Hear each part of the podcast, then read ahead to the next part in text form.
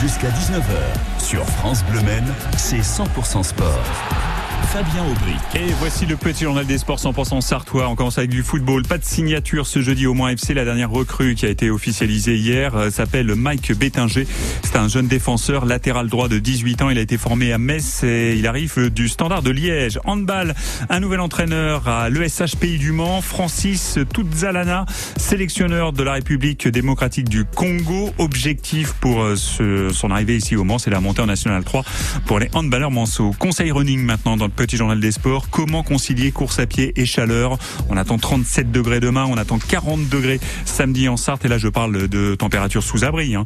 Premier conseil du champion sartois Dominique Chevelier réduire la distance. Si vous êtes habitué à faire une heure, alors je parle plus en temps qu'en kilomètres. Si vous êtes habitué de faire une heure de, de, de jog, et eh ben peut-être que vous faites que 45-50 minutes. Essayez d'y aller euh, soit le matin de bonne heure, soit le soir tard. Les conseils vestimentaires, on met plutôt des couleurs clair. Euh, moi qui suis chauve, par exemple, je vais mettre une casquette et puis essayer de trouver des parcours ombragés. Et vous retrouvez l'intégralité des conseils de Chocho, le bien surnommé en 16 heures caniculaires, sur francebleu.fr et sur l'appli ici. Ce week-end, c'est le triathlon de Saint-Calais. L'épreuve de natation va rafraîchir les, les, concurrents avant le vélo et la course à pied. Et là, ce sera sous la canicule. Euh, avec Saint-Calais, le triathlon sartois lance sa saison. Thierry Foucault, le président du comité départemental,